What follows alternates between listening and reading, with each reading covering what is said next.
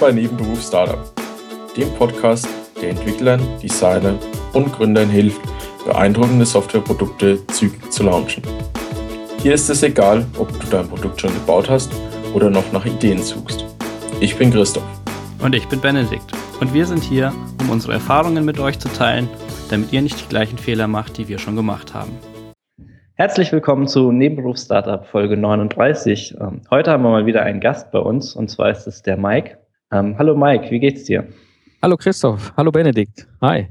Ähm, magst du vielleicht dich selber kurz vorstellen, bevor ich irgendwas erzähle, was dann wieder nicht stimmt? ähm, Optimist. Also ich habe die erste Frage von Stecken. Also erstmal, mir geht's gut. Äh, wir haben heute ein schönes Wetter hier in Köln. Und äh, ja, das vielleicht auch schon zur Einleitung, wer ich bin. Mein Name ist äh, Mike Pfingsten. Ich bin von Hause aus Systemingenieur. Ich habe mal irgendwann Mechatronik studiert und äh, habe äh, ich sag mal, auch schon zu der Zeit mich sehr viel mit Selbstständigkeit beschäftigt. Ähm, das war schon eigentlich seit meiner Lehre in den 90er Jahren ähm, meine, mein Traum. Ich komme ursprünglich aus dem Ruhrpott, bin so zwischen Kohle und Stahl aufgewachsen. Also richtig in dem traditionellen Verständnis von Angestellten Sicht. Ja, du machst dein Ding, indem du irgendwo einen Job machst und musst eine Lehre machen, musst studieren.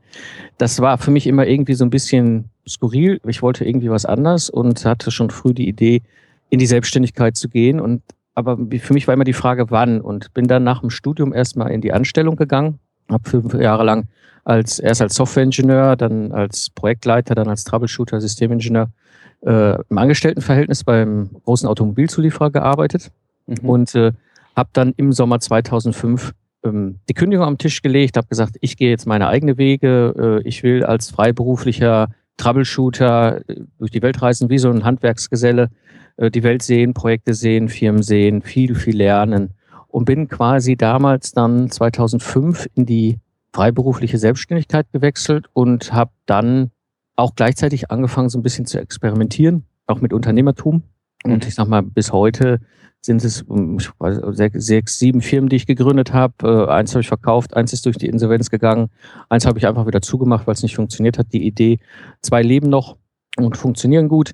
Also von daher, äh, in Amerika wird man, glaube ich, Serial Entrepreneur dazu sagen. Bin mhm. vor mhm. Ja. drei Jahren in, durch Zufall in den Honigtopf des Podcastens gefallen, aus reiner Neugier, und habe mit dem Zukunftsarchitekten meinen Systemingenieur-Podcast gestartet, wo ich einfach mein ganzes Wissen reingepackt habe. Ja, und das hat mich dann auf die Reise gebracht zum Solopreneur. Und heute arbeite ich weitestgehend von zu Hause aus, habe drei Kinder und genieße die Möglichkeit und die Freiheit, quasi wie so ein digitaler Nomade, aber in einem anderen Setting. Ich äh, sitze dann im Garten und nicht am, auf Hawaii am Strand. Du, du reist dann nicht so große Strecken hin und her.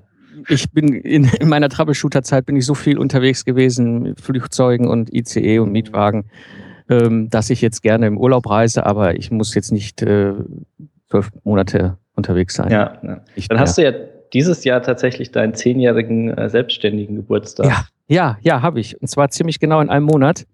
Am 30. Juni 2005 habe ich meinen letzten Arbeitstag gehabt als Angestellter und seitdem war ich nie wieder angestellt und äh, werde es auch nicht ja. mehr sein. Also da bin Sehr ich mir sicher. Und feierst du den? Ja, werde ich feiern. Es, ähm, ich bin noch am gucken, wie. Ich habe ja die Idee, ich habe ja mit dem Lifestyle Entrepreneur einen zweiten Podcast, einen zweiten größeren Podcast. Ich habe insgesamt auch wieder fünf oder sechs Podcasts, aber das ist der zweite größere, wo ich das ganze äh, Wissen als Entrepreneur, als Solopreneur weitergebe. Und da habe ich vor, genau die Episode in der Woche zu so einer Art Geburtstagsepisode zu machen. Wie ich das gestalte, habe ich noch keinen Plan, aber das wird sich schon irgendwie kurzfristig Ob, zeigen. Mal gucken. Hauptsache, es gibt Kuchen, ne? Genau, ja. Also für mich auf jeden Fall. ja.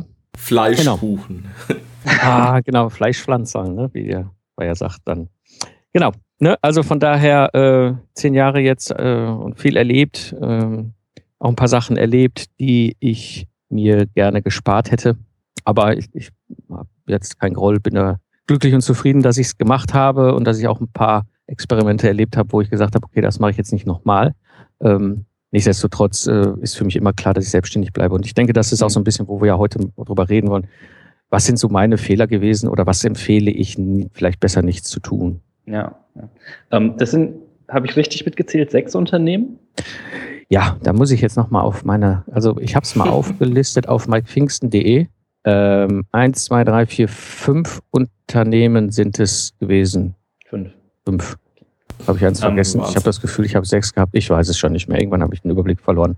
Und hast du die, also wahrscheinlich alle nacheinander irgendwie gemacht oder lief das mal parallel? Also Auch parallel. Jetzt, jetzt scheinbar ja parallel, aber ähm, Also, wie kam es dazu? Also, Also hast die du quasi Geschichte gesagt, ist- ich mache ich mach jetzt hier, ich habe drei tolle Ideen, die mache ich jetzt parallel oder? Ja, also erstmal war mir klar, dass ich mich als Ingenieur selbstständig mache. Das heißt, du Mhm. bist ja, wenn du ähm, in die freien Beru Liste der freien Berufe fällst, das ist, kannst du ja beim Finanzamt erfragen, ob du dazugehörst, ähm, relativ simpel. Ja? Also dann bin ich jetzt freiberuflicher Ingenieur. Das ist im Grunde jetzt kein Firmenmantel per se, also da müssten Rechtsanwälte können das besser erklären als ich, aber es ist eine Selbstständigkeit. So und Mhm. äh, das, hab, das war dann quasi im Juni 2005 dann gestartet und ähm, habe dann relativ schnell Kontakt zu anderen freiberuflichen Ingenieuren gefunden, die, ähm, die äh, auch auf der Reise waren, wo wir gemerkt haben, so, hm, das ergänzt sich für unsere Kunden und habe dann relativ schnell eine Ingenieurpartnerschaft das, äh, gegründet. Das ist eine besondere Form, Gesellschaftsform, wird auch eingetragen ins Partnerschaftsregister. Und so bin ich mit der Lachtruppe und Pfingsten Ingenieurpartnerschaft eine Zeit lang unterwegs gewesen. Und da in der Phase haben wir zwei weitere freiberufliche Ingenieure immer, wir sind immer, immer näher verbandelt gewesen mit uns und äh, daraus entstanden ist die YG GmbH und Co. KG und da haben wir richtig mit 15 Mitarbeitern, also wir haben 15 Leute, 12 Mitarbeiter, erst vier Gesellschafter, dann später drei mit allen Höhen und Tiefen. Die Gesellschaft ist auch durch die Wirtschaftskrise gesurft. Ähm, war auch eine spannende Erfahrung, mal zu erleben, wenn plötzlich null Folgeaufträge kommen Mhm. und äh, du gucken musst, wie kriegst du denn jetzt irgendwie dein kleines U-Boot da irgendwie noch halbwegs durch diesen Sturm, Sturm manövriert. Ähm, die Aclose OG, das war ein Experiment im Bereich Präsentationsdesign mit einem äh, befreundeten, ja, der, der macht Virtual Reality Filme, also so, so äh, 3D-Filme. Mhm. Äh, Super Idee, wir waren, glaube ich, viel zu früh am Markt. Äh, So jetzt kommt das, was wir da uns, damals uns ausgedacht haben, so mit Gestensteuerung der Präsentation und 3D-Folien Mhm. und all sowas. Ja. Ähm, ja, war 2010 irgendwie noch nicht so. Das habe ich wieder zugemacht. Und dann gibt's die Blue Shaper, ursprünglich gestartet, gegründet, eben halt, äh, ich sag mal, um wieder mit Anstell Angestellten einen Ingenieurdienstleister aufzubauen. Ich hatte keine Lust, das in meiner freiberuflichen Setting zu machen. Ich wollte mir nach den ganzen Erfahrungen es ersparen, ähm, das Risiko der Angestellten äh, in der Haftung hinten raus in meiner Freiberuflichkeit auch noch auf den Schultern zu haben. Habe die OG gegründet, ursprünglich auch ganz normal aufgebaut, äh, hatten zwischenzeitlich auch sieben Mitarbeiter. Ist heute aber eigentlich nur noch mein Rahmen, um, um meine ganzen digitalen Produkte, also E-Books und Online-Kurse und all das, was ich für die Ingenieure da mache. Das Wissen, was ich habe, habe ich ja in, in digitale Form gebracht und Schleifchen drum gemacht und ins Netz gestellt. Ähm, eben halt abzuwickeln, weil das ist keine Freiberuflichkeit, das ist gewerbetreibend, diese Art der, des Wirtschaften und das würde mir meine freiberufliche Existenz kaputt machen beim Finanzamt. Dementsprechend habe ich im Grunde zwei heute. Ich habe die, die Kapitalgesellschaft für die gewerblichen Teile und das Ingenieurbüro, wo ich auch heute noch als freiberuflicher Ingenieur in einem anderen Setting als früher, aber immer noch auch ganz normal arbeite. Okay, das heißt, im Moment bist du freiberuflicher Ingenieur und hast dann noch dein, deine, deine Produkte, die du dann hinter der UG getrennt Genau. Genau, also genau. Mhm. Also als freiberuflicher Ingenieur mache ich heute sehr viel Mentoring. Also Hilti ist so ein Kunde von mir schon seit Jahren. Ähm, ich viel so im technologischen Mittelstand. Ähm, und das mache ich natürlich als freiberuflicher Ingenieur. Das macht ja auch Sinn, auch steuerlich Sinn. Ja. ähm, während ich äh, halt die ganzen digitalen Produkte, also wenn du ein Buch, ein E-Book verkaufst oder irgendwie ein, eine App oder sonst was, ist das gewerbetreibend aus Sicht des Finanzamts. Und wenn ich das aber unter meinem freiberuflichen Ingenieurbüro machen würde, könnte früher oder später mir meine Freiberuflichkeit aberkannt werden. Und das Mhm. führt zum massiven steuerlichen Nachzahlen. Und das will ich natürlich vermeiden. Dementsprechend ist das im Grunde das heutige Setting, was ich habe. ja. Hast du das schon immer so gemacht oder ist das eine Lektion, die du irgendwann schmerzhaft lernen musstest? an der Stelle muss ich sagen, ich habe einen guten Steuerberater. Also das ist wirklich ein, ein, ein wichtiger Punkt. Wirklich, ich habe seit zehn Jahren den gleichen extrem guten Steuerberater. Und das ist vielleicht auch die erste Empfehlung. Steuerberater können nach Liste, nach irgendeiner komischen Tabelle ihre äh, Rechnung stellen. Ja, und dann stellen sie ja auch 25 Euro dafür, dass sie einen Brief geschickt haben. Mhm. Oder die Guten, die wirklich Guten, lassen sich auf eine monatliche Flatrate ein. Und ich habe einen, der kam von sich aus und sagte, ich mach, ich komme aus einer anderen Ecke. Er war vorher nicht Steuerberater, er kommt aus dem Versicherungsbereich, hat aber dann quasi die Ausbildung und die Prüfung zum Steuerberater gemacht, hat sein eigenes Büro aufgemacht und hat gesagt, ich mache das komplett anders und zwar über Flatrates. Das heißt, ich bezahle dem festen Betrag pro Monat und dafür kann ich mhm. den auch mal anrufen oder dreimal anrufen und wird dafür nicht jedes Mal eine Rechnung über 10 Euro inklusive Porto bekommen. Mhm. Ja, ähm, denn das dürfen Steuerberater. Und dieser Steuerberater, den ich da habe, der hat sehr früh mir viel, viel Wissen mitgegeben, weil das kannst du, das lernst du im Grunde nirgendwo. Dementsprechend ein extrem guter Steuerberater ist wichtig. Und ähm, der hat mir halt von vornherein gesagt, okay, an der Stelle aufpassen, sobald es ähm, also es gibt da gewisse, das ist halt, es führt jetzt zu tief in der Episode, aber an dieser Stelle passt auf, ähm, im Zweifel immer Steuerberater fragen und daher weiß ich einfach, dass ich das jetzt so mache. Hm, ja. Ähm, wie hast du denn, ich will jetzt nicht sagen, also in meinen Notizen habe ich Ausstieg geschrieben, aber wie hast du es denn geschafft, quasi von den äh, 15 Mitarbeitern und oder, oder jetzt zuletzt, glaube ich, in, in der Blue Shaper 7 Mhm. Ähm, wie hast du es geschafft, äh, äh, das nee, halt auf den, auf, auf wieder dich alleine zurückzukommen? Ich stelle mir das nicht so einfach vor. Nein, das ist nicht einfach. Also ähm, das, das ist ähm, in zweierlei Hinsicht nicht einfach. Das eine ist Blut, Schweiß und Tränen, also der emotionale Teil. Das andere ist ein finanzieller Teil.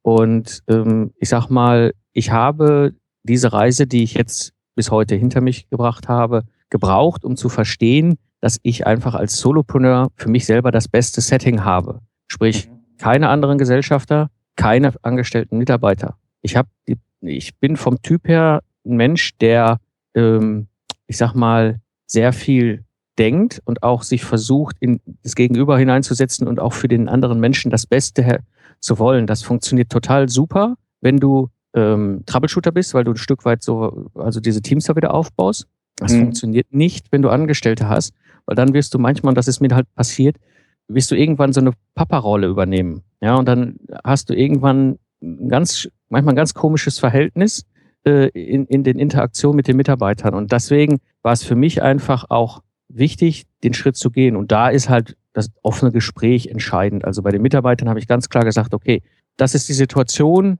Ich kann das nicht so weiterführen. Am Ende ist es meine Entscheidung. Ich bin derjenige, der die Verantwortung ja hat nun mal für den ganzen Laden.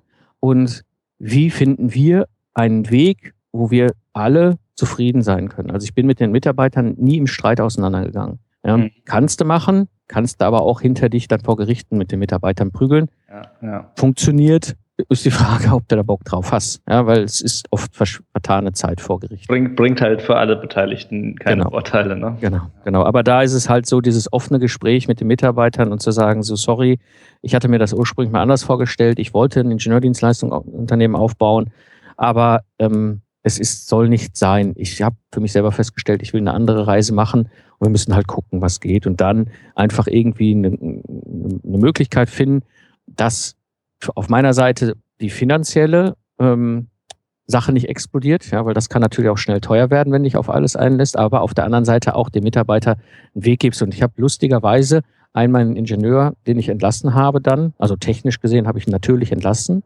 ähm, der hat dann ein Dreivierteljahr als Freiberufler für mich weitergearbeitet, mhm. weil er Bock drauf hatte und dann sich überlegt, dass er für ein Jahr in Vaterzeit geht, weil er das erste Kind bekommen hat. Und äh, ja, und so funktioniert das äh, gut. Ja, bei, beim Auseinanderdividieren von Gesellschaften und Gesellschaftern, das ist eine andere Nummer. Ähm, mhm. Und das ist nicht so einfach. Deswegen ist auch hier mein Rat, ähm, versucht, wenn ihr euch selbstständig macht, es erstmal in irgendeiner Konstellation alleine oder es muss auf dem Schiff einen Kapitän geben. Ähm, wir haben damals halt den großen Fehler gemacht, wir waren zu viert, das heißt, wir hatten jeder 25 Prozent Stimmrecht. Ja, da kriegst du alles bei raus, nie, nur nie eine Entscheidung. ähm, dann ist einer raus, hat sich rausdividiert, das passte einfach nicht. Mir war später klar, warum. Ähm, deswegen habe ich mich dann auch hinterher rausdividiert. Ähm, aber äh, dann haben wir eine 33%-Verteilung gehabt und da kriegst du auch alles raus, nur nie eine Entscheidung. Ja, und äh, das ist meine Quintessenz heute. Wenn ich, also ich, ich für mich selber habe das Setting gefunden, ich werde keine anderen Gesellschafter mehr mich binden. Also das mache ich einfach mhm. nicht mehr. Wenn ich es aber machen würde, dann ist klar, habe ich entweder 51 Prozent und das Sagen in dem Laden oder ist es eine Minderheitsbeteiligung und ich sehe es als Investment. Mhm. Ja, das ist, weil du musst irgendeinen haben, der am Ende mit der Hand auf den Tisch hauen kann und sagen kann, so, wir haben jetzt drei Stunden diskutiert, das ist alles ganz schick, ja, aber wir gehen jetzt den Weg, weil alles ja. andere führt zu nichts. Spannend. Wir hatten vor, vor ein paar Folgen ähm, jemanden zu Gast, den Nathan Paul, der ist ja tatsächlich in einer 50-50 äh, Partnerschaft. Mhm. Der war, glaube ich, bisher noch ganz zufrieden damit. Mal gucken, ob das so bleibt. Also ich, ich habe da nichts gegen. Also wie gesagt, mit anderen Gründen in eine Partnerschaft gehen. Ich meine, mein, meine Ingenieurpartnerschaft hat ja auch gut funktioniert. Und mit dem Thomas bin ich bis heute noch im Kontakt. Ja, mm, aber du weißt es halt nicht. Es ist quasi wie eine Ehe. Ja, man versteht sich, man denkt, okay, alles funktioniert und dann kommen irgendwann, ähm, ich sag mal, die schwierigen Phasen, die wirst du immer haben, egal ob du alleine bist oder einen Partner hast oder mehrere Gesellschafter hast. Mhm. Ähm, und dann kommt die Bewährungsprobe. Ja, und dann zeigt es sich häufig, dass dann Brüche entstehen. Ja, mhm, dann kriselt ja. ja, es kriselt. Also bei mir war es so, und das war der finale Ausstieg dann bei mir aus der YG, ähm, dass ich mit einem der anderen Gesellschafter mich in die Wolle bekommen habe, und zwar genau an dem Punkt, es war äh, 2009. Wir haben so gerade das Schlimmste dieser Wirtschaftskrise irgendwie halbwegs unbeschadet durchsurft. Und äh, im Rahmen eines Gesellschafterstrategie-Meetings hat er mir vorgeschlagen, ich sollte mit meiner Frau sprechen, ob ich nicht für ein bis zwei Jahre meine Vaterrolle an sie abgeben kann, äh, um noch mehr Zeit für die Firma zu haben. So. Mhm. Wir hatten zu der Zeit schon eine Tochter und ich wusste gerade seit vier Wochen, dass das zweite Kind unterwegs ist. Und das, da war ich wie vom Blitz getroffen, weil das schlicht nicht meine Vorstellung ist von Familie und, und, und unternehmerischer Arbeiten. Ja. Und äh, habe also innerhalb von 48 Stunden ganz klar für mich entschieden, ich stelle meine Anteile zum Verkauf, ich gehe raus und habe das dann auch umgesetzt und bin dann 2010 wieder quasi als Freiberufler neu gestartet. Mhm. Ja, und spannend. das passiert. Das heißt, ich meine, du, hast ja einen Podcast, der äh, Lifestyle Entrepreneur heißt. Also mhm. die ist diese, die ist es wichtig, nicht nur zu arbeiten. Sehe ich das richtig? Mhm. Ähm, hm, das ist, ja, mir ist es wichtig, dass ich Dinge tue, ähm, die für mich einen Sinn machen. Mhm. Ja, und ich habe das immer gemerkt, ich bin immer angeeckt, wenn ich im Angestelltenverhältnis war. Ich, wo ich, ich habe mein Leben lang riesen Probleme mit Stempeluhren gehabt. Das war schon in der Lehre so. Ja, man musste um 7 Uhr in der Werkstatt stehen. Ich habe Kommunikationselektroniker, Informationstechnik gelernt. Heute wird man Fachinformatiker sagen. Und man musste um 7 Uhr in der Werkstatt stehen. Das war ein kleines Ingenieurbüro. Und äh, 16, 16.30 Uhr war Feierabend. Ja, und es war partout so, wenn um 16.10 Uhr wir aufgeräumt fertig waren, mussten wir da noch 20 Minuten, alle, nicht nur die, äh, die äh, Stifte, sondern auch äh, die, die Gesellen und der Meister, so lange warten, bis die Uhr 16.30 schlug und dann durften wir gehen. Mhm. Das fand ich so schwachsinnig. Ja. Die gleiche Situation dann 2000, kurz nachdem ich äh, dann ähm, äh, in, in, als Ingenieur in die Anstellung gegangen bin, wo ich das erste Mal eine Diskussion hatte mit meinem Vorgesetzten. Wir haben äh, nachts um elf äh, noch Testfahrten gemacht. Das Scheinwerfersysteme, das kannst du im Sommer halt erst spät abends, wenn es dunkel ist, testen. Und äh, waren dann bis eins unterwegs. Und so habe ich am nächsten Morgen natürlich ausgeschlafen und bin dann irgendwie, glaube ich, kurz nach zehn an meinem Arbeitsplatz äh, erschienen und kriegte den, nächsten, den allerersten Rüffel. Ja, äh, es gibt eine Anwesenheitszeit von neun bis 15 Uhr bei flexibler, freier Arbeitszeiteinteilung. Und da habe ich gesagt, sorry, aber ja, ich habe jetzt, jetzt ja. zwar offiziell keine Stempeluhr mehr, aber ich habe jetzt eine inoffizielle Stempeluhr. Ey, das geht gar nicht. Und das ist irgendwo für mich, muss die, mir die Arbeit einen Sinn geben, aber auch der Rahmen muss mir einen Sinn geben. Und mhm. ähm, ja, das war für mich eigentlich klar, das kann ich nur gestalten, indem ich mich selbstständig mache und etwas aufbaue, was mir eben halt diesen Rahmen gibt. Oh, das, äh, und das macht Spaß. Ich verstehe dich da voll und ganz. oh ja. Kommt mir, kommt mir in Teilen doch sehr bekannt vor. Und ähm, ja, und ich habe aber auch da zu der Zeit lange ähm, eine, also wir bekommen ja in unserem Umfeld, wenn du dich mit Gründen und Selbstständigkeit und so weiter beschäftigst, von allen möglichen Instanzen Wissen geschenkt, ob du es haben willst oder nicht. Ja, es gibt Gründerkurse, hatten wir an der Uni, ohne Ende, bin ich natürlich überall hingestiefelt. Ähm, wir hatten, es gibt von der IHK Gründerseminare, es äh, gibt von, ich weiß nicht was, Bücher ohne Ende, gibt es alles Mögliche. Und die predigen dir, im Grunde ähm, bauen Unternehmen auf, stellen Mitarbeiter ein, hol dir irgendwie äh, Kohle rein, um das zu finanzieren. Äh, du brauchst ein vernünftiges Firmengebäude, brauchst ein schickes äh, Auto, äh, und so weiter und so weiter.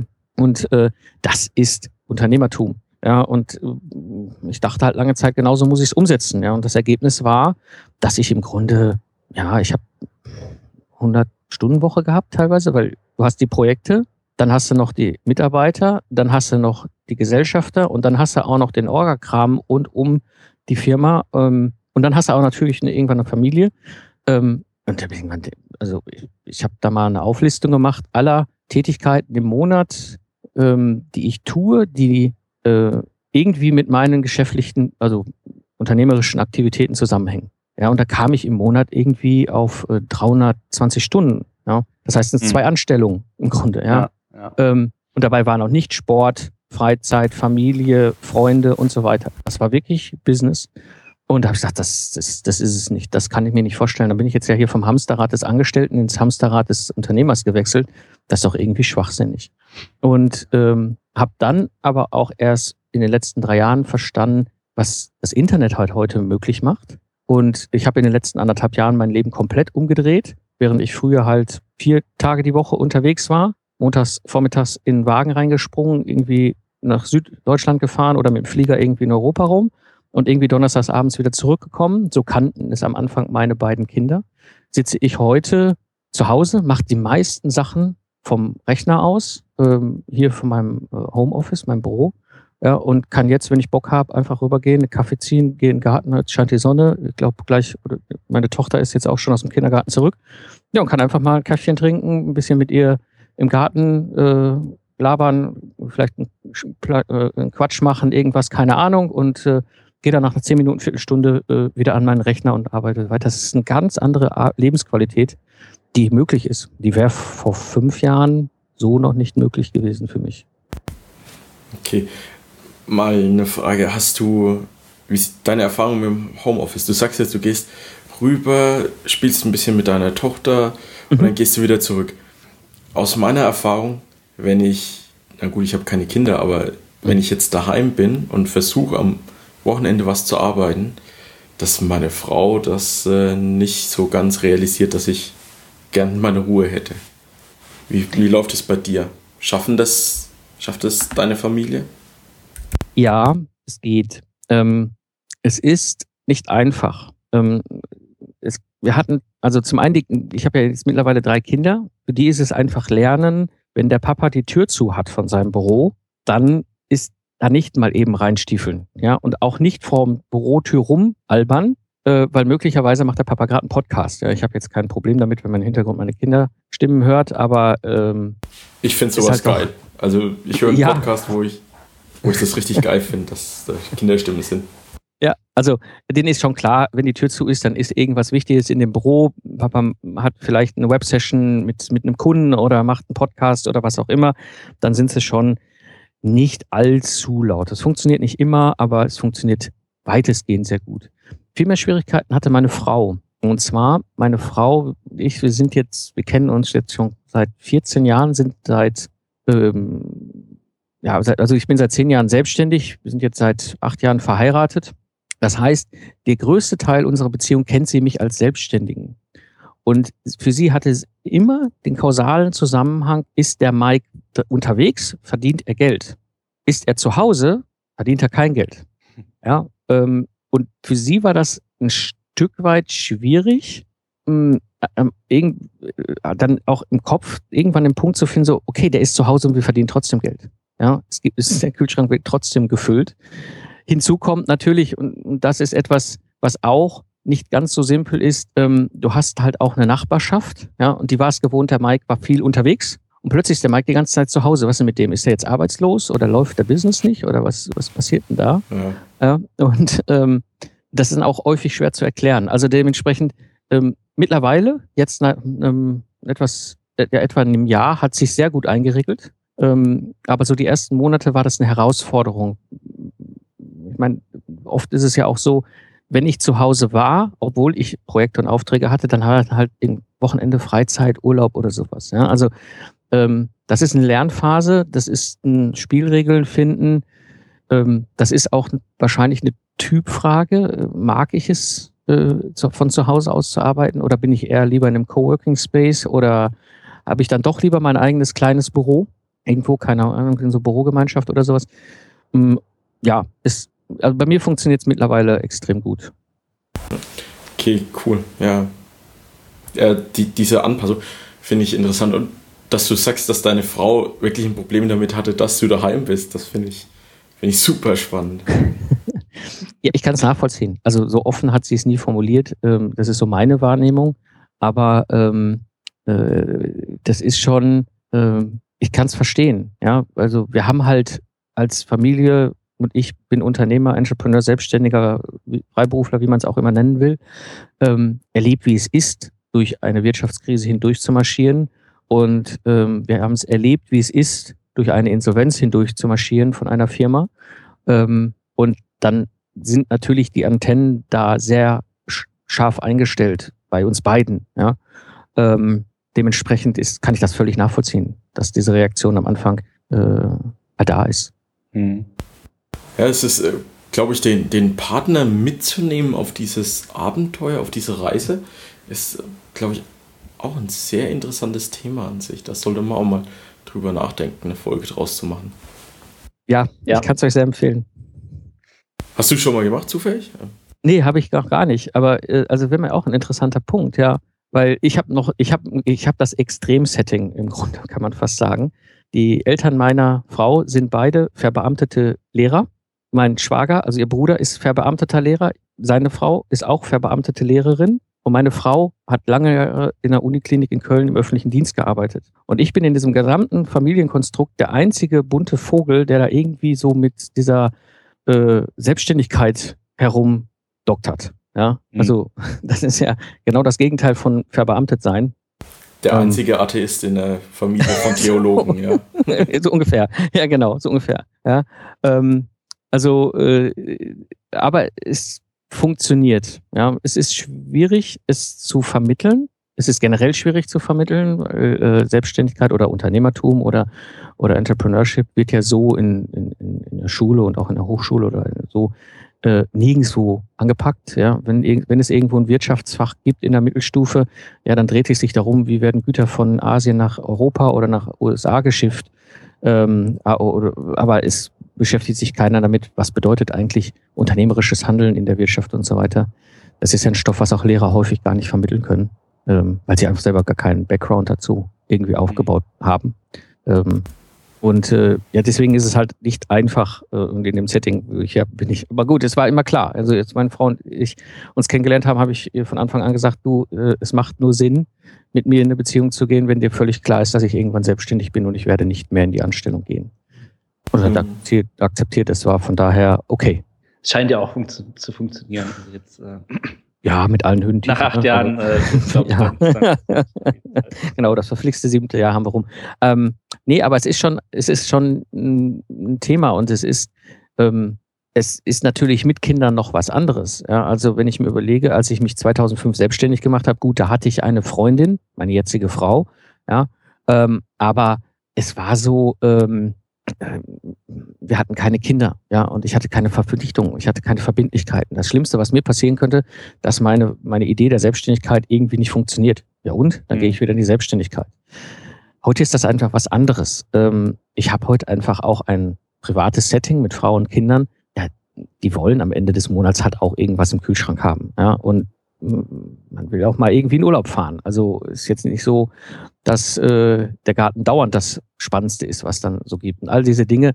Und das will halt auch finanziert sein. Dementsprechend ist es ganz, ganz wichtig, auch sich damit zu beschäftigen, wie meine Unternehmung denn auch finanziell funktioniert. Ja. Mhm. Weil äh, nichts ist schlimmer, als plötzlich keinen Einnahmestrom mehr zu haben und einen Riesenhaufen Verbindlichkeiten. Dann ja. wird es nämlich echt stressig. Wie sieht denn das aus? Ähm, du hast ja gesagt, du hast keine Mitarbeiter mehr. Ja. Ähm, jetzt hast du aber fünf Podcasts und äh, äh, zwei Unternehmen. Wie kriegst du das alles alleine geschafft? Fokussierung, äh, ganz wichtig. Also ich räume extrem regelmäßig Müll aus meinem ganzen organisatorischen Themenfeld, Prozessthemenfeld. Also ich versuche das Ding wirklich lean zu halten und äh, versuche es soweit es geht zu automatisieren. Und das, was sich nicht automatisieren lässt, entweder über virtuelle Assistenten äh, oder Assistenten abzubilden. Also dann binde ich Spezialisten mit ein. Ich habe jetzt zum Beispiel äh, eine Lektorin, die für mich halt meine ganzen Blogposts nochmal gegenliest und meine E-Books gegenliest und solche Sachen. Ähm, ja, oder ich habe einen Telefonservice, der nimmt erstmal per se alle Telefonanrufe an. Ja, ich habe es ganz, ganz straight die Regel eingeführt vor etwas über einem Jahr. Wer mit mir sich treffen will, möge doch bitte meinen Online-Kalender nutzen. Ähm, ansonsten bin ich nicht äh, spontan erreichbar. Ja, ich rufe zurück, wenn es wichtig ist, gar keine Frage. Aber ich gehe nicht sofort an jedes, äh, jeden Anruf ran, sondern da geht dann ein Telefonservice dran, meldet sich in meinem Namen und sagt denen halt ganz freundlich, oh, der Herr Pfingsten ist gerade nicht zu erreichen, ich schicke ihm eine E-Mail. So, und dann kriege ich mhm. eine E-Mail und dann kann ich entscheiden, okay, rufe ich da zurück oder ist das jetzt noch nicht so wichtig und rufe vielleicht morgen zurück oder so.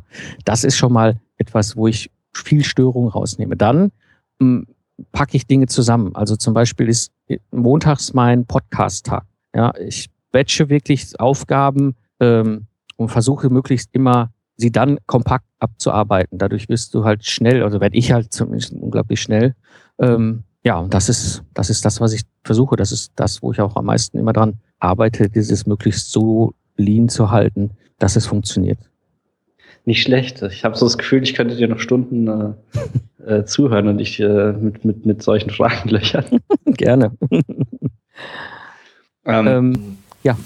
Was aus deiner Sicht, wenn du, wenn du andere Unternehmer berätst, was ist denn der größte Fehler, den die machen? Oder welchen Fehler siehst du am häufigsten, den Unternehmer machen? Also, mm, ich, ich berate in dem Sinne keine Unternehmer. Ich äh, begleite als Mentor mittlerweile erfolgreiche Freiberufler, die jetzt sagen, ich habe jetzt seit zehn Jahren oder mehr erfolgreich meine Freiberuflichkeit, bin Spezialist in irgendeinem Thema und möchte jetzt in diese digitale Schiene rein, so wie du es gemacht hast, Mike, hilf mir dabei. Und da kann ich als Systemingenieur mit meinen Methoden natürlich viel helfen, weil ich Systeme äh, und Komponenten und Strukturen und sowas alles halt gut methodisch erfassen kann. Aber was ich sehe generell, und das ist völlig egal, ob es Gründer sind, ob es schon welche sind, die ein paar Jahre ähm, dabei sind oder auch durchaus erfahrene Unternehmer, der größte Fehler ist, ähm, sich die Bank hineinzuholen in sein Unternehmen. Sprich also in irgendeiner Form ähm, Kredit aufzunehmen, der nicht abgesichert ist. Ja, also wenn ich jetzt zum Beispiel einen Kredit aufnehme für 200.000 Euro und kaufe mir dafür für 200.000 Euro irgendwie eine Maschine. So. Das ist das Schlimmste, was mir passieren kann, dass das Ding nicht läuft. Dann muss ich diese Maschine verkaufen. Okay, die kriege ich dann vielleicht nur noch für 180.000 los. Ja, aber dann hat die Bank noch 20.000, die sie von mir fordert. Das ist vielleicht noch stemmbar.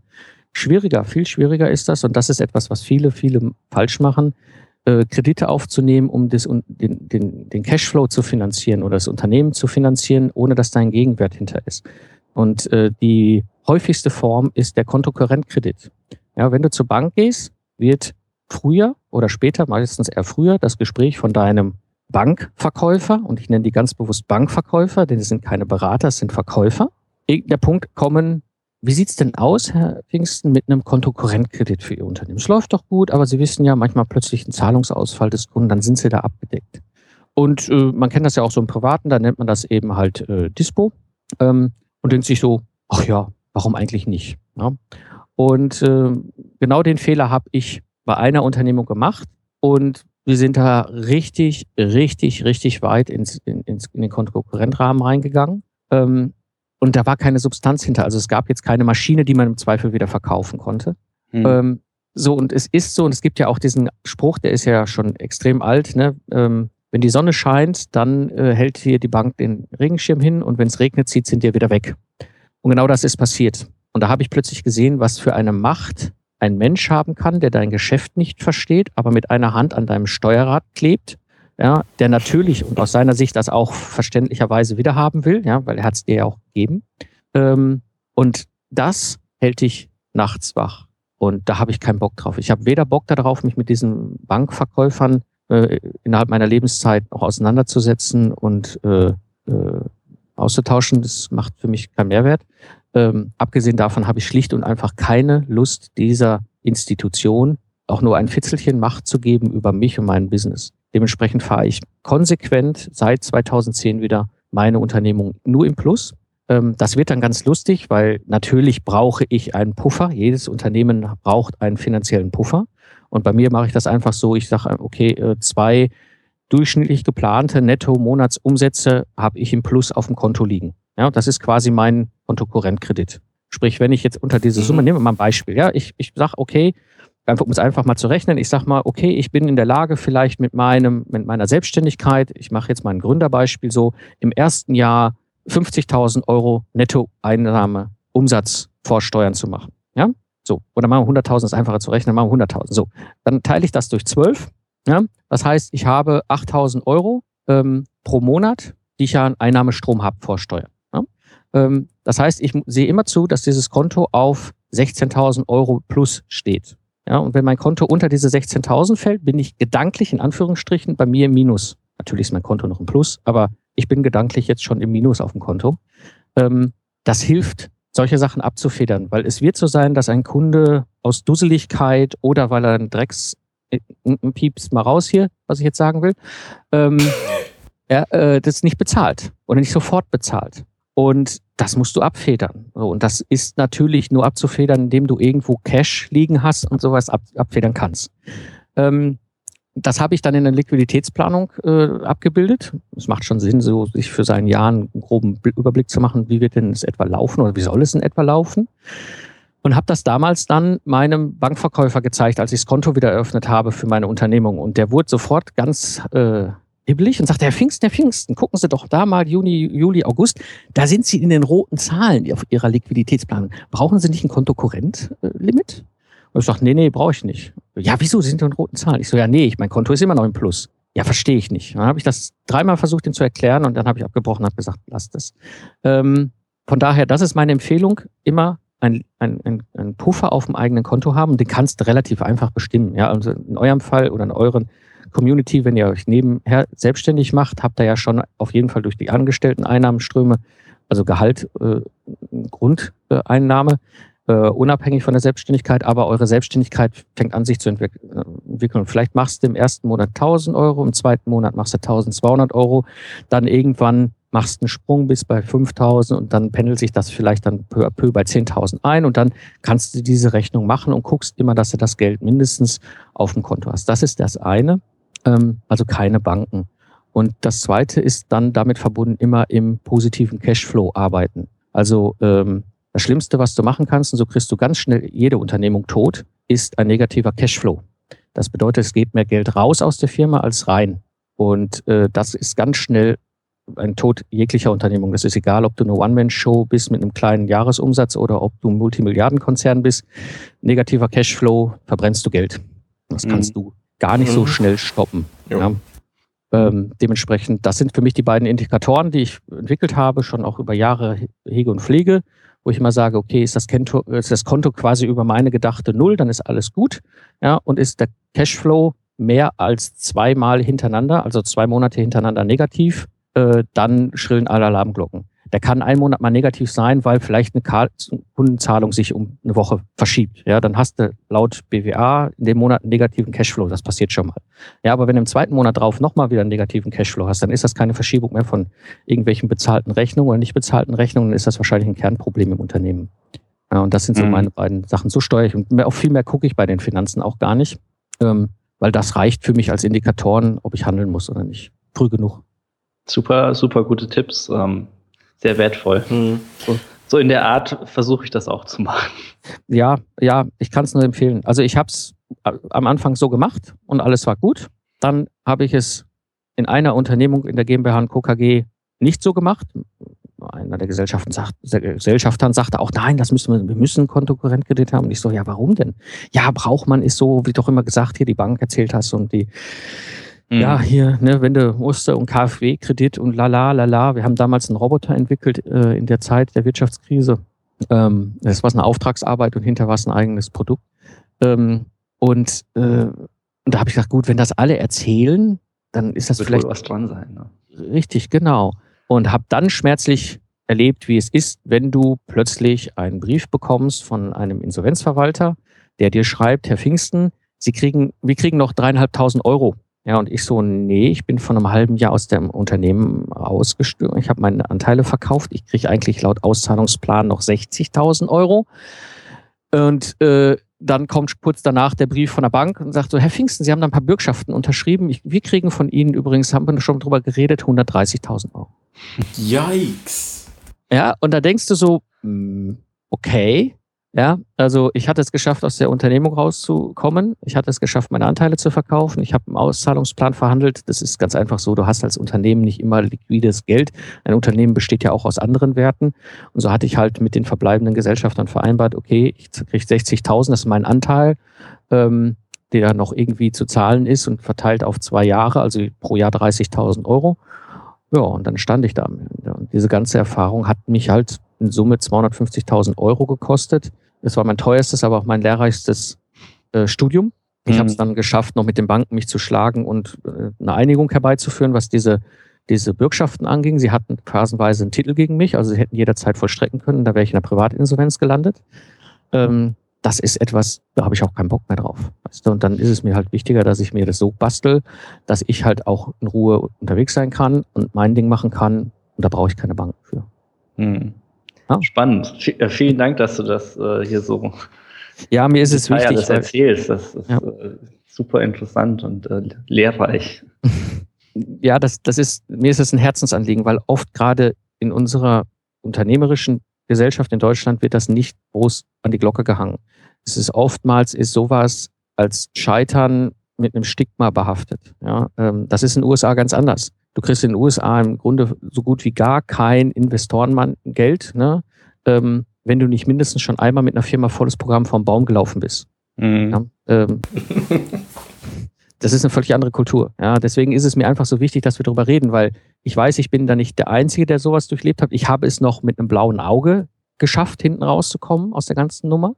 Ja, äh, und viel Erfahrung gebe die jetzt auch bewusst weiter. Ähm, und dementsprechend ist es mir halt wichtig, wir können heute, und das ist halt, das ist der zweite Teil der Botschaft. Zum einen achtet darauf, dass ihr immer alles, euer Steuerrad alleine in der Hand habt, auch gerade wenn ihr startet, vor allem wenn ihr nebenberuflich startet, äh, und achtet eben halt äh, darauf, ähm, dass ihr wirklich Bootstrapping macht, wirklich dieses, dieses Lean-Ansatz, egal was du machst, ob du in die Freiberuflichkeit gehst, was am einfachsten ist am Anfang, oder irgendwann anfängst, aus deinem Dienstleistung ein produktähnliche Dienstleistung zu bauen und dann später vielleicht auch ein Produkt, ja, oder äh, irgendwie was, was eine App oder was auch immer bastelst.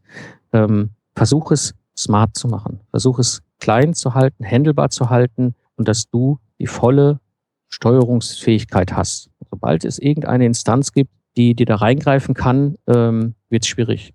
Achso, mhm. und vielleicht noch ein ganz wichtiger Punkt. Ähm, vergesst nicht das Finanzamt. Ja, man denkt immer so als Benedikt, dein Stichwort. Yay! Aber ich habe es nicht vergessen. Ich habe schon immer gewusst, dass das kommt. das ist gut, ja, ja. Aber es kam jetzt und es war trotzdem schmerzhaft. Es ist, es ist so, ja, ja. Also da muss ich sagen, auch nochmal äh, Dank an meinen Steuerberater damals. Das war einer seiner ersten Sätze.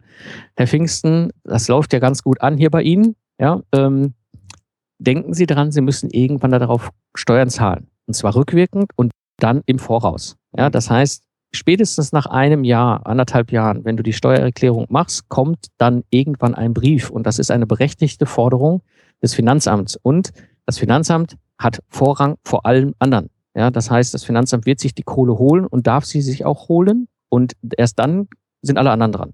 Ähm, dementsprechend das Geld nicht ausgeben, sondern immer ganz bewusst, du kannst es ja über den Daumen rechnen. Ja, man sagt als Freiberufler, wenn du jetzt alleine startest, ähm, du hast so Pi mal Daumen einen Steuersatz von vielleicht 30, 40 Prozent. Keine Ahnung. Ist jetzt mal so einfach mal, es geht in Daumenrechnung.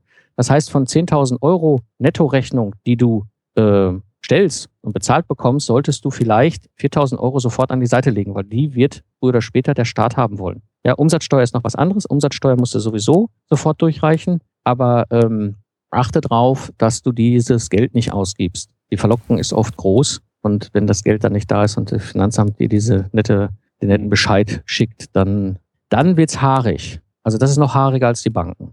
Ja, aber also was man halt auch nicht vergessen darf, ist ja, dass du dann, ich meine, klar, das Geld, was du eingenommen hast, äh, das musst du eh abgeben, aber was ja dann auch noch dazu kommt, ist die Vorauszahlung. Genau. Ähm, und die muss man halt auch äh, gleich mit bedenken. Also am besten gleich ja. das Doppelte zurücklegen. Ja, ja. Also ich sag mal, die Vorauszahlung ist weniger problematisch als die, ähm, die äh, Rückzahlung. Ähm, weil die Vorauszahlung kannst du im Zweifel ähm, Stunden. Ja, also mhm. wenn du merkst, äh, dass dein Geschäft jetzt dieses Jahr nicht mehr so gut läuft wie letztes Jahr, äh, ruft dein Steuerberater einmal bei deinem Finanzverwaltungszuständigen an und sagt, äh, dem Herr Pfingsten läuft das Geschäft dieses Jahr nicht so gut, können wir das irgendwie auf die Hälfte runtersetzen. Das habe mhm. ich auch schon einmal gemacht. Ähm, das geht. Da lassen sie sich in der Regel drauf ein, solange du halbwegs pünktlich bezahlt hast. Mhm. Also okay. danke für den Tipp. Benedikt da eigentlich zustimmen. Mir, mir, ist nämlich genau das gleiche mal passiert. Ähm, ich habe in einem Jahr mal überraschend viel Plus gemacht und habe dann im nächsten Jahr, habe es gar nicht gemerkt, als ich dann meine Steuer abgegeben habe, kam dann das Finanzamt und dann habe ich die Steuer nachbezahlt, jawohl, das, das war alles einkalkuliert, das hatte ich super, super auf Seite gelegt, hat alles gepasst, alles schick. Aber dann haben die gesagt, okay, du hast ja letztes Jahr so und so viel gemacht und jetzt fängst du mal an nachzuzahlen. Und dann, äh, nicht, nicht ja, nachzuzahlen, raus. sondern Vorauszahlungen zu machen. Mhm. Nur, ja. A, ich habe das übersehen, dass das in der im Bescheid von der Steuer drin war.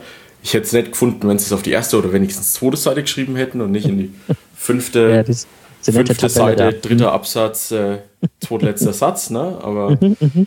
ähm, dann kam es noch durch den Abrechnungstermin, den das Finanzamt gemacht hat, äh, irgendwie so geschickt raus, dass sie für neun Monate die Vorauszahlung auf einen Schlag haben wollten und dann wollten die auf, ein, auf einmal irgendwie 6000 Euro.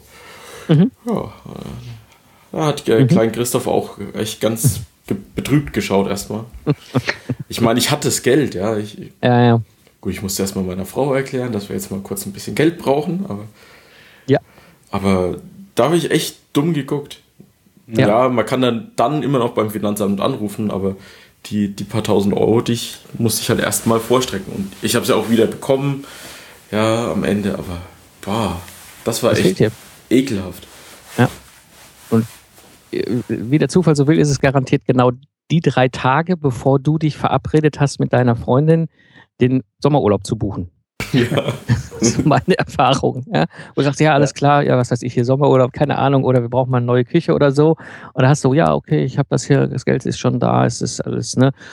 Und äh, alle sind so auf der Zielgeraden mit hier, okay, wir kaufen die neue Küche oder ne, wir äh, planen und kauf, äh, buchen unseren Urlaub aus dem Geld, was du hast. Ja, also auch da ganz wichtige Botschaft, niemals für solche äh, Sachen irgendwie einen Kredit aufnehmen. Und dann kommt ein Brief vom Finanzamt und sagt so, hier 6000 Euro und dann geht die Erklärerei los. Das habe ich auch schon einmal gehabt. Ja, genau. Äh, Streiche Dominikanische Republik, Sätze genau. Balkonien. genau. ja, ne, also da ganz wichtig, ähm, Banken am besten komplett aus dem Spiel lassen, Finanzamt immer mit einrechnen und auch keine Angst vorm Finanzamt. Äh, das sind ganz normale Menschen wie du und ich, die kann man anrufen. Das habe ich auch schon ein paar Mal getan, mit denen kann man auch reden. Ja? Und die sind in der Regel auch recht äh, offen, solange man jetzt halt jetzt nicht dauernd die äh, zwingt, dass sie einen mahnen, dann werden sie nöselig, aber das hatte ich noch nicht und dementsprechend habe ich bisher immer positive Erfahrungen gehabt mit den Ansprechpartnern beim Finanzamt. Dann auch ähm, sich dreimal überlegen, ob man einen Menschen fest einstellt, denn das ist nicht nur ein finanzielles Risiko, das ist auch ein emotionales Risiko und ein Zeitrisiko. Ja, lieber überlegen, ob du über freiberufliche Partner, über virtuelle Assistenten, über Komponenten im Internet eben halt das gleiche Ergebnis machen kannst, weil die kannst du hoch und runter fahren, je nachdem, wie sich dein Geschäft gerade so entwickelt. Ein Mitarbeiter kannst du nicht im Gehalt hoch und runter fahren, wie sich dein Geschäft entwickelt. Der will einfach am Ende des Monats das haben, was im Vertrag steht. Mhm. Ähm, und äh, also wie gesagt, das sind so die, die ganz wichtigen Punkte. Halt es, halt es dementsprechend smart und beschäftige dich auch mit deinem Geschäftsmodell, weil das ist, das ist etwas ganz Wichtiges, vielleicht noch als, als, als Punkt. Ähm, wir sind oftmals, gerade wenn wir so aus der Technikecke kommen, wie wir drei, so fasziniert von Lösungen, ja. Sondern denkst du, boah, das ist eine geile Lösung und gehst dann auf die Suche nach dem Problem. Mhm, Aber so ja. funktioniert Wirtschaft nicht. Ja, ja, ja, ja. ja. sondern, ich, habe hier, ich habe hier eine Lösung und ich suche genau. Problem, wo die reinpasst. Genau. Ja. Ähm, dementsprechend ähm, lieber erst die Person und das Problem lösen und kennen, äh, äh, finden und kennenlernen und dann sich überlegen, was für eine Lösung hilft denn dort und ähm, äh, äh, ist auch für mich okay. Ja, weil natürlich, ich kann das in verschiedensten Arten und Weisen lösen. Ich kann sagen, ich mache es für dich, ja, dann bin ich wieder Zeit gegen Geld tauschen oder ich baue dir eine Komponente, ähm, dann kann ich es halt über eine Komponente lösen. Ich glaube, Benedikt, du machst doch diese Webseiten für die, für diese Musikbands da, ne? Mhm. Ja. Das, das ist zum Beispiel, die haben, das ist, die haben ein Problem. Die brauchen einen Webauftritt, die brauchen diese Kommunikation mit ihren Community, mit ihren Fans und du löst ihnen das Problem. Ja, das ist dann die Lösung. Und ähm, ja, dementsprechend, äh, wir sind nicht Silicon Valley, die sich erst die Idee ausdenken und dann mit ganz viel Geld äh, das Problem finden. Das Problem erschaffen. Genau, genau. Oder so, erschaffen ist ein gutes Wort, ja, genau. Oder ein ja, imaginäres Problem äh, versuchen zu lösen. Mhm. Genau, ja. Ähm, deswegen, also vielleicht auch noch so als, als Tipp. Mhm. Ja. Das, das finde ich super gut, weil genau darüber haben wir letzte Woche gesprochen. Oder das letzte Mal im Podcast, ja. Mhm. Ja. Ja, also. Ich, ich glaube, wir könnten uns noch zwei Stunden länger unterhalten. Ähm, wie, der Timer sagt aber, dass wir jetzt auch schon äh, sehr stark an, an, die Grenze der Stunde äh, schrappen. Ja, die halbe Stunde haben wir ganz knapp überschritten. Die man, haben wir auf jeden Fall ganz knapp überschritten, ja. ja. Man kann ja über alles reden, außer über eine Stunde. naja, ich meine, es gibt Podcasts, die senden auch zwei bis drei Stunden und du hast als Hörer eben halt die Macht der Pause-Taste. Ich liebe äh, äh, lange, auch ich habe halt kein Problem, lange Podcast-Episoden zu hören. Dann mache ich halt Pause und höre am nächsten Mal, wenn ich dann weiter jogge, Auto fahre, keine Ahnung, halt weiter. Aber sag mal, der, die meisten innerhalb von einer Stunde ist schon ganz okay. Also, ja. Neben mir hat das, äh, mir hat den Tipp mal mein Ausbilder mitgegeben, so für Unterrichter oder so. Ja. Mhm. Man, kann über alles reden, nur nicht über eine Stunde. eine Stunde, ja, das stimmt. Das ist ein schöner Spruch. Ja, ist auch ein gutes Format. Also, ich habe das bei mir im Zukunftsarchitekten auch sehr früh gehabt dass Leute sagten, es passt genau mit einer Stunde, eine halbe Stunde morgens zur Arbeit hin, eine halbe Stunde abends zur Arbeit zurück und da war die Episode durchgehört. Hm. Mike, wo, wo kann man mehr über dich erfahren? Wo kann man dich online finden? Also ich sag mal, vielleicht die ganz zentrale Anlaufstelle ist mikepfingsten.de, M-A-I-K und Pfingsten wie Weihnachten. Steht ähm, ja vor da, der Tür. Ne? Genau, genau. Und da findest du halt alles für diejenigen, die sich so ein bisschen mehr um das ganze Thema Systems Engineering, mechatronische Embedded-Systeme und so weiter interessieren, den Zukunftsarchitekten. Das ist zukunftsarchitekten-podcast.de und diejenigen, die sich so mehr interessieren für das ganze Thema Freiberuflichkeit, Solopreneur, wie komme ich dahin äh, und so weiter, ist der Lifestyle Entrepreneur quasi äh, der Podcast, wo ich halt dieses ganze Wissen weitergebe, auch zu finden unter lifestyleentrepreneur.de. Super. Cool. Vielen Dank. Hast du, hast du ein bisschen Stuff für uns? Irgendwas, was du uns empfehlen kannst die Woche? Also, was ich sehr empfehlen kann, ist Trello. Ich weiß, vielleicht die einen oder anderen kennen das schon, aber Trello ist jo. für mich die absolute äh, ja, super Laser-Schwertwaffe meines Lebens. Das ist die Lösung Und für alle deine Probleme. Das ist fast quasi, ja. Auf jeden Fall es ist schon wirklich sehr, sehr cool und äh, ich nutze es sowohl als Personal Kanban wie aber auch zur Steuerung meiner, meiner Kundenprojekte, wie aber auch zur Steuerung meiner VAs und so weiter. Also es ist halt gigantisch cool. Ja, das ist wirklich, wirklich super. Und ähm, ja, und das andere, was ich, was ich äh, noch als Tipp mitgeben kann, ähm, youcanbook.me heißt das. YouCanBookMe ist ein Service im Internet, der die Möglichkeit gibt, dass Leute sich mit dir einen Termin im Kalender klicken können. Und das hat mir quasi eine halbe Assistentin erspart, äh, mit dieser ganzen Rummailerei oder Dudelei im Privaten äh, einen Termin zu finden. Das brauche ich nicht mehr. Ich sage einfach, hier findest du meinen Kalender, such den Termin raus, klick den Termin und dann ist alles gut. Und ähm, ja, das sind so beiden Sachen, Stuff, den ich habe. Ja, cool. Ähm, you Can Book Me klingt ziemlich genau wie calendly.com. Das ist der Service, ja. den ich nutze.